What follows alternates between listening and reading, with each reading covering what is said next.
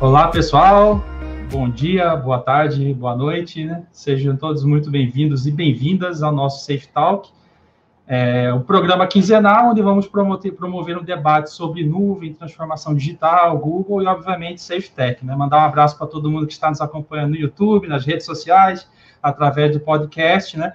É, somos, afinal, somos multiplataforma, né? Meu nome é Alessandro Freitas, eu sou líder de educação, soluções educacionais da SafeTech e hoje o nosso bate-papo vai falar sobre um assunto muito em alta aí para os educadores, né? Tem os professores que estão nos ouvindo aí vão se identificar que são as tão faladas competências digitais, né? E para esse papo aqui eu tenho o professor Paulo Henrique Rafael, mas que já estou tomando a liberdade de chamar de PH. É, ele é Google Trainer, um dos primeiros Google Coaches, né, que é uma certificação recente aí do Google. Eu também sou Google Trainer, não sou Google Coach, vou querer saber mais detalhes aí em breve, né? Enfim, ele é um dos primeiros Google Coaches da América Latina. Não é isso aí, Paulo Henrique? Fica à vontade aí para se apresentar. Boa tarde, bom dia boa noite, né, pessoal? É exatamente isso, Alessandro. Prazer estar aqui com vocês. É, eu sou um dos primeiros Google Coaches aí da América Latina. Assim que saiu a certificação nova do Google, eu já corri ali, vou estudar. E mesmo não tendo domínio na língua, eu usei o Google Tradutor na língua inglesa, usei o Google Tradutor e fiz a certificação. Foi meio difícil Google... das palavras, mas eu consegui. Google Tradutor abre portas, né? E abre. Ainda mais mas que vai não fazem sentido na nossa língua. Perfeito. Mas diz aí, o que, que você o que, que você está atuando hoje? É professor, mas tem uma forte atuação em tecnologia educacional. Como é que o Google entrou na tua vida? Olha, eu sou professor aqui na rede municipal de Uberaba, já tem cinco anos. E o Google entrou na minha vida através de um evento que eu tive a oportunidade de participar.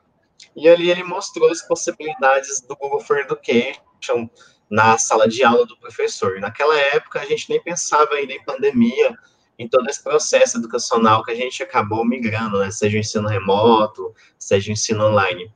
E a partir dali, é como se rodasse uma chave na minha cabeça, de ligar, poxa, eu tenho toda essa oportunidade de ter uns estudos baseados na tecnologia educacional, na tecnologia digital, eu vou abraçar essa causa e vou tentar tirar cada uma dessas certificações. E eu comecei pelo nível 1, começo, depois eu fui para o nível 2, apesar de, de ter reprovado algumas vezes, eu sempre falo para as pessoas que é, é normal você reprovar algumas vezes nessas certificações, porque o Google, na verdade, quer testar 80% da sua fluência digital em relação às suas ferramentas, e acabei virando trainer, depois coach, agora a meta é innovator. Show de bola para o pessoal aí que está nos acompanhando, as certificações do Google são formas de você demonstrar a sua aptidão, né? Seu nível de conhecimento nas ferramentas do Google voltadas para a área da educação. Ou seja, você vai demonstrar que você tem conhecimento sobre uso de documentos, formulários, é, Google Sala de Aula e etc. Isso fora a sua aplicação também, né? Então, assim, não só a sua parte ferramental, mas também como colocar em prática isso tudo, principalmente agora, né? Que a gente está basicamente todo mundo trabalhando remotamente, pelo menos na grande na área da educação, assim, em grande parte. E as competências digitais, né? Acho que nós somos privilegiados, né? Nós eh, já temos essa veia tecnológica, então a gente acaba passando, não ileso, mas nós acabamos passando por essa mudança é, de uma forma mais suave, vamos dizer assim. Mas isso não é a realidade da grande maioria. Né? Gente, nós temos, nós sabemos aí de muitos educadores que realmente têm muita dificuldade com tecnologia, né? E tem que superar essa, essas dificuldades para poder continuar lecionando, continuar, enfim, tendo seu envolvimento com os alunos. E nesse sentido aí, que, como é que você viu esse momento, essa mudança aí, do, principalmente olhando do ponto de vista daquele professor que realmente não estava preparado, realmente tinha um déficit aí na parte tecnológica e teve que se reinventar basicamente do dia para a noite?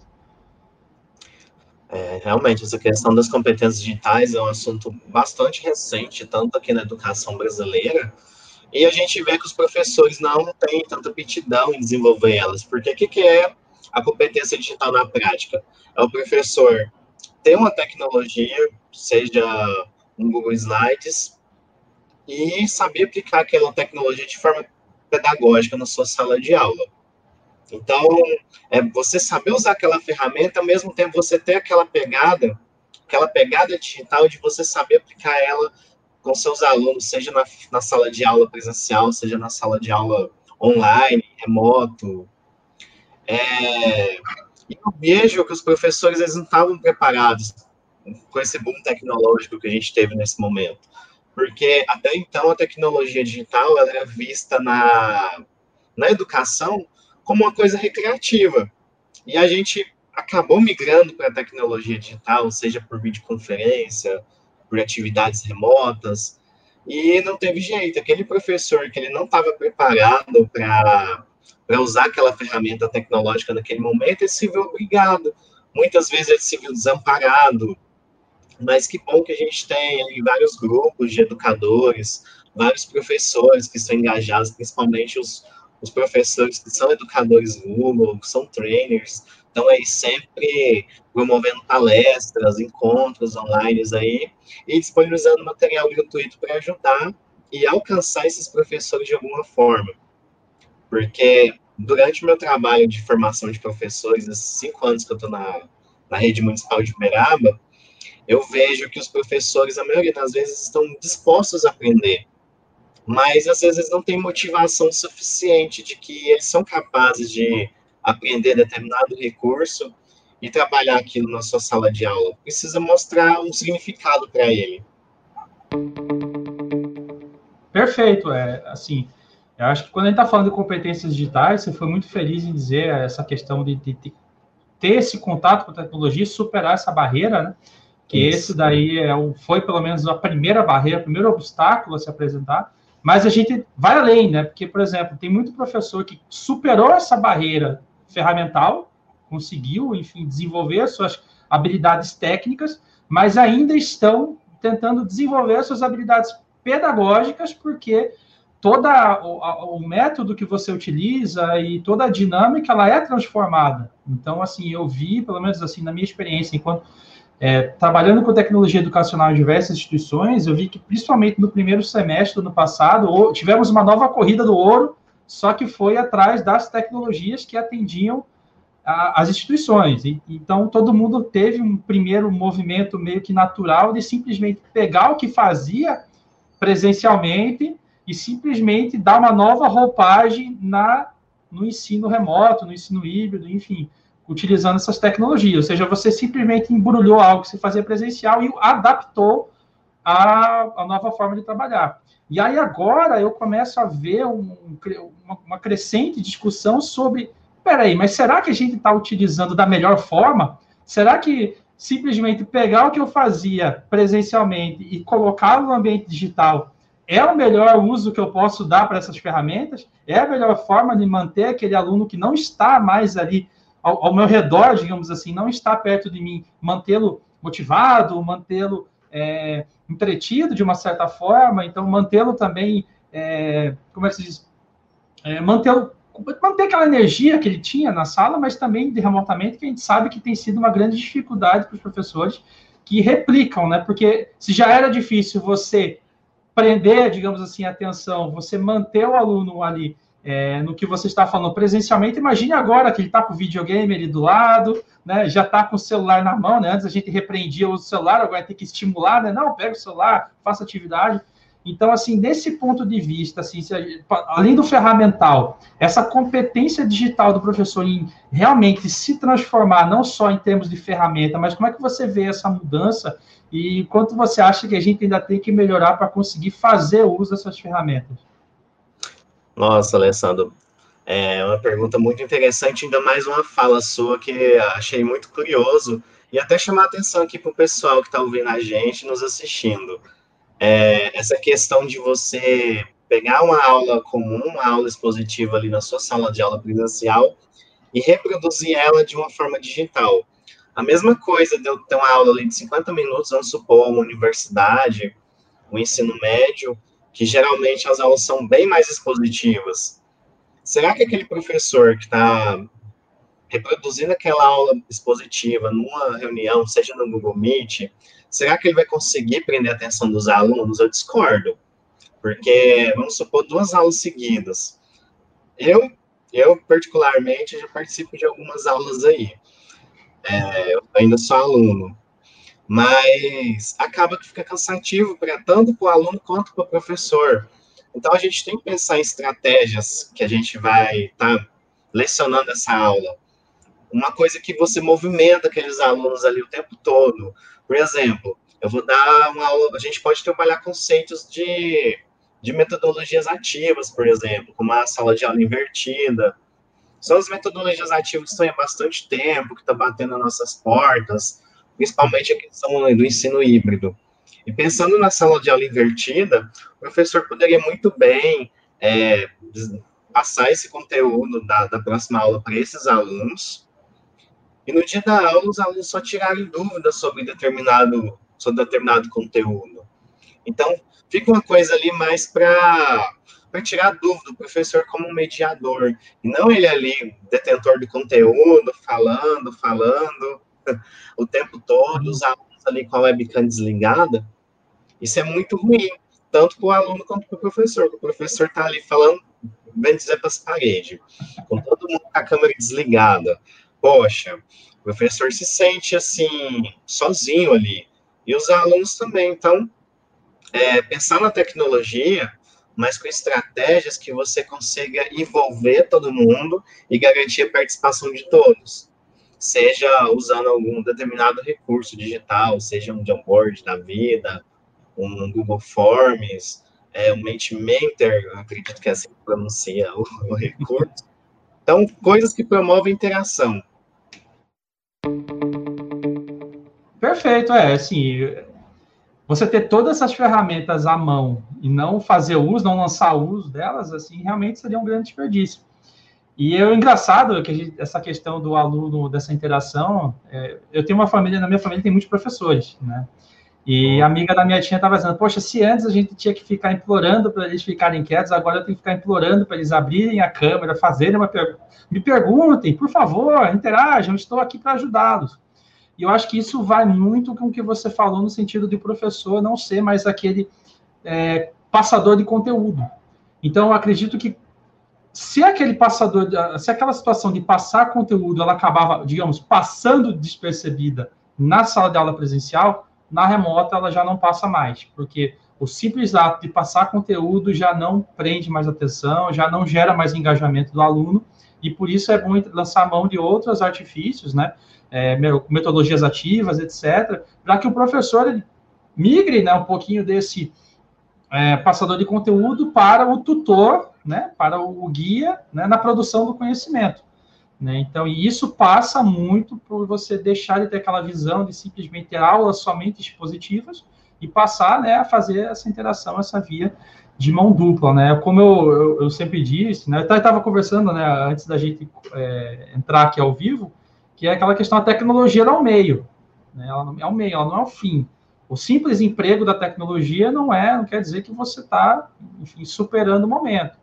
Os objetivos da aprendizagem é que eles devem ser medidos para você saber se você está tendo sucesso ou não, né? Então, acho que é, é, essa mudança também, acho que também, obviamente, superado o primeiro momento do ferramental, acho que essa, essa discussão ela começa a crescer em torno de como fazer uso dessas tecnologias, né? E aí, falando de competências digitais, a gente falou muito de professor e etc, ou seja, o professor, ele também está, ele está passando por esse momento de adaptação, mas o aluno também está.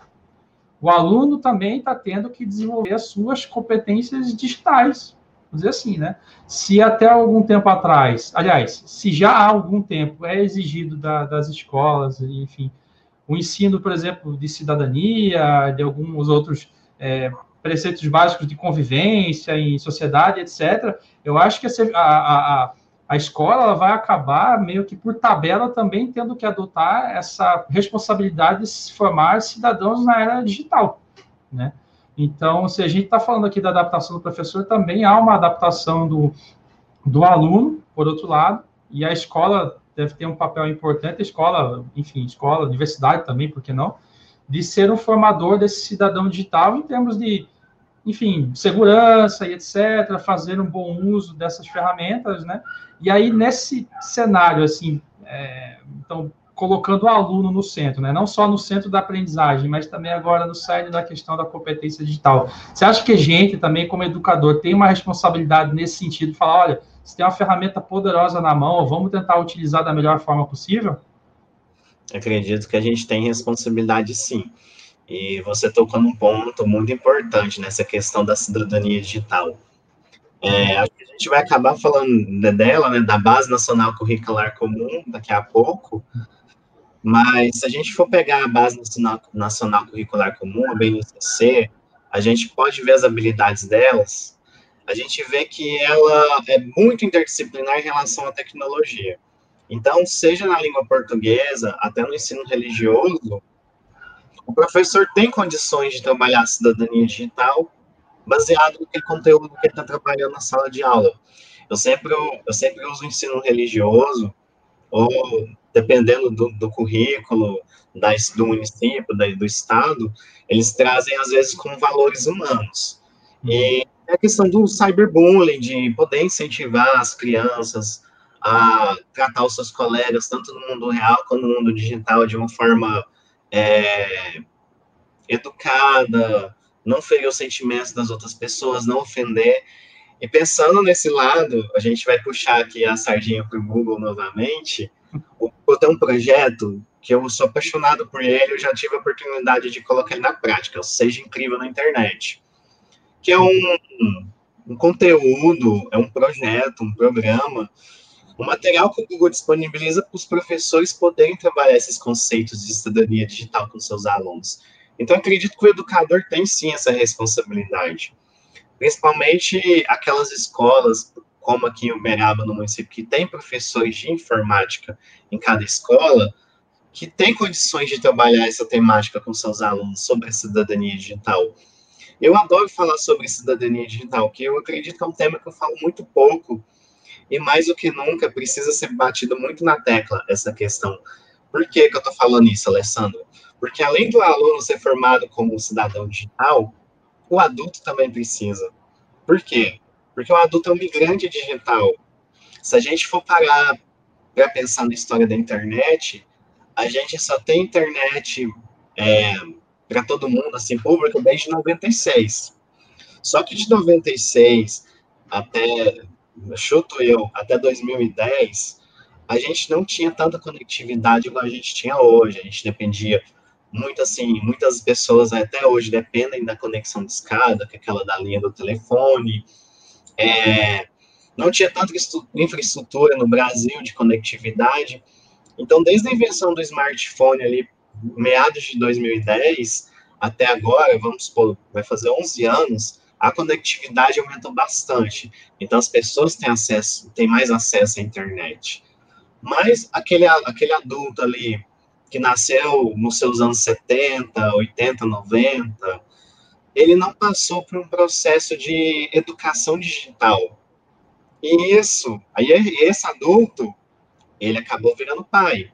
Será que esse adulto tem condições de, de educar o seu filho? Esse adulto que é professor, será que tem condições de, de exercer cidadania digital e poder passar isso como exemplo para uma criança? Então, essa questão eu acho ela bem complexa, é como se fosse uma, uma cebola de várias camadas, que ela precisa ser trabalhada na formação de professores também. Essa questão de cidadania digital, formar os professores nesse viés de cidadania digital, de educação midiática, que é trabalhar com os vários tipos de mídias, esses alunos saberem se comportar na internet, seja a postagem de alguma foto, gerar determinado conteúdo, porque as pessoas acham que a internet é terra sem lei, e a gente sabe que na prática não é, que a gente tem várias leis aí, a gente tem a Lei Geral de Proteção de Dados, a gente tem o Marco Civil da Internet, para abranger toda essa questão de direito digital. É, só pegando o gancho, professor, naquele ponto que você mencionou, e aqueles pais que não é, cresceram, né, cercados de tecnologia como as crianças estão crescendo hoje. Talvez o, o, a educação digital seja o que gente, os pais já faziam de não fale com estranhos, né? Uhum. Agora vai ser uma, tenha senha forte, não use o computador do desconhecido, né? Olha, o que você coloca, na, na, tudo que você, toda vez que você se expressa na internet, aquilo ali vai ser preservado para a eternidade. Então não há volta. Então assim, é, então assim tudo aqui, tudo isso que a gente já os pais já meio que faziam, já estava no modus operandi deles, digamos assim, no mundo real. Ele tem que transpor essas barreiras de tecnologia, né? E aí a gente sabe que inevitavelmente a escola acaba compartilhando, né? Essa, essa responsabilidade na formação do, do da, das crianças, não só né, na, na parte, digamos assim, é, tradicional da palavra, mas também, tradicional, digo, na parte curricular né, da, da escola, mas também nessa formação é, do cidadão. Né? E aí, voltando um pouquinho para a parte aí de, de, de, trabalho como trainer, né? E aí eu, eu também, aí na parte de trainer eu posso me encaixar também nessa, nessa categoria, né? A gente aqui na SafeTech, a gente procura, né, para poder trazer esse caráter aí um pouco mais humano, vamos dizer assim, não só de tecnologia.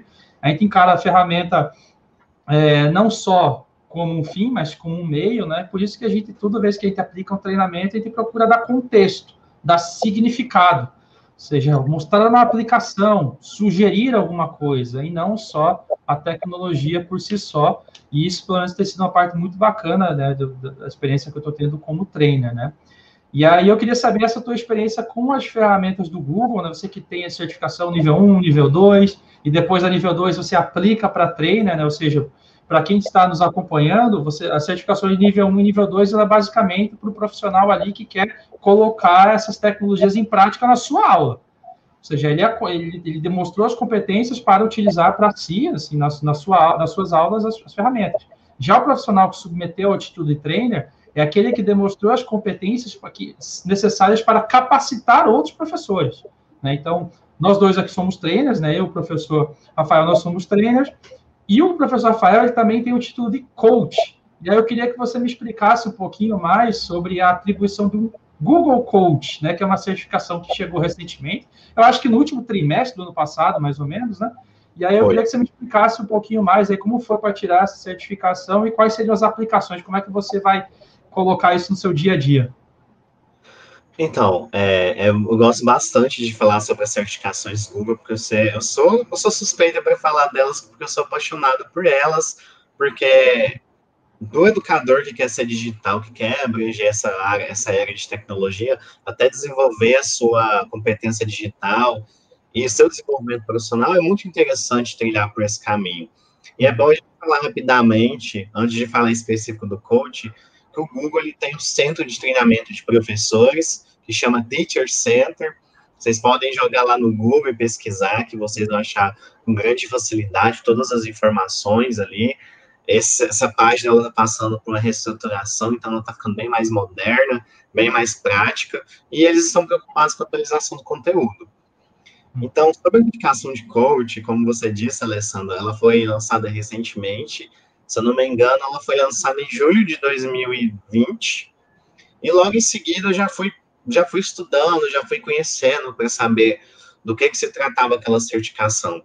Assim como a Trainer e a Coach Innovator, as certificações L1 e a L2, é assim que a gente chama, elas são pré-requisitos para você se tornar cada um desses três.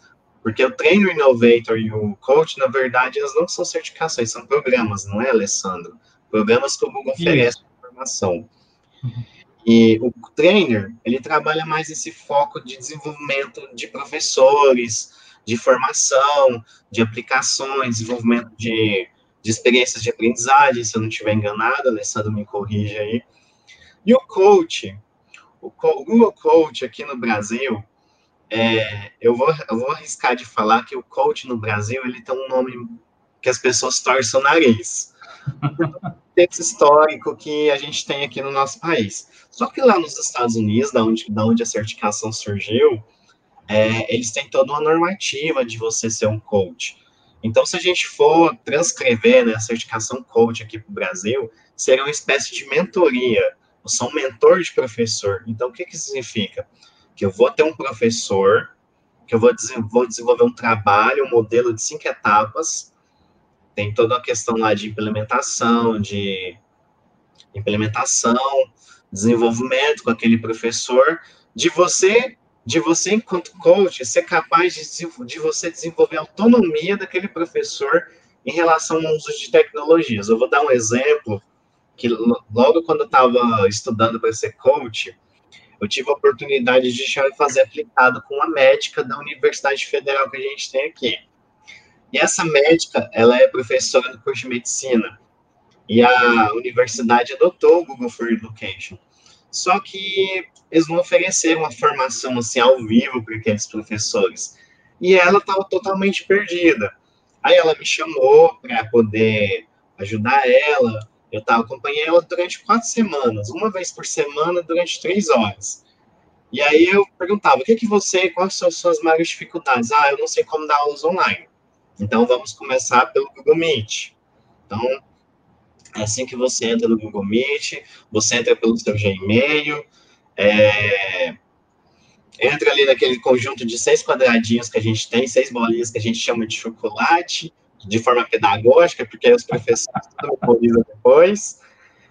E aí ela teve condições de, de poder dar aula ao vivo com seus alunos. E além de você fazer esse trabalho de mentoria, é um trabalho motivacional. Ah, mas eu não vou dar conta por causa disso. Não, tenta fazer assim. Se você está com dificuldade, anota que você tem dificuldade. Ah, às vezes eu vou ter alguma dúvida. Se você surgiu alguma dúvida ali na hora, você pode me chamar ali na hora, eu vou te responder, ou você anota que a gente vai conversar depois. Então, é um profissional que vai estar ali do professor, meio que segurando a mão dele, mas ensinando ele a andar de bicicleta nesse mundo da tecnologia, e depois ele vai ser capaz de andar de bicicleta sem as duas rodinhas. É assim que eu vejo. Exatamente, é, o coach ele tem muito mais essa questão do um para um, né? O trainer ele tem muito mais aquela questão de capacitar turmas e etc. Né? Cara, então acho que o nosso tempo já está chegando ao limite. Poxa, eu queria agradecer muito a, a sua participação, acho que foi uma, uma conversa enriquecedora. Espero que tenhamos novas oportunidades para trocar uma ideia aqui. Poxa, área da educação, e quando você casa com tecnologia, o que não falta é assunto. Né? Oh, esse, é o programa, esse é o programa número 2 de uma série de bate-papos interessantes aqui, o Safe Talk, né? E a gente contou com o apoio de informações da Folha Londrina. A SafeTech agradece muito o professor Paulo Henrique Rafael. Já estou me dando o direito de, de chamar de PH Rafael aqui, né, professor PH. Se quiser passar uma, um resumo, umas últimas palavras aí, fique à vontade. Gente, muito obrigado pela participação. A gente viu aqui que a gente falou sobre vários assuntos aqui nesse quase 30 minutos. E fica aí a oportunidade da gente se interessar mais sobre tecnologia educacional, sobre as ferramentas Google. Meu muito obrigado pela oportunidade de estar aqui com vocês trocando experiências. Eu que agradeço, pessoal. Não deixe de nos seguir nas redes sociais aí, é, assinar o nosso feed. É assim que fala, né? O feed lá no podcast, se inscrever no canal com certeza teremos mais conteúdos iguais a esse. Aquele abraço e até a próxima.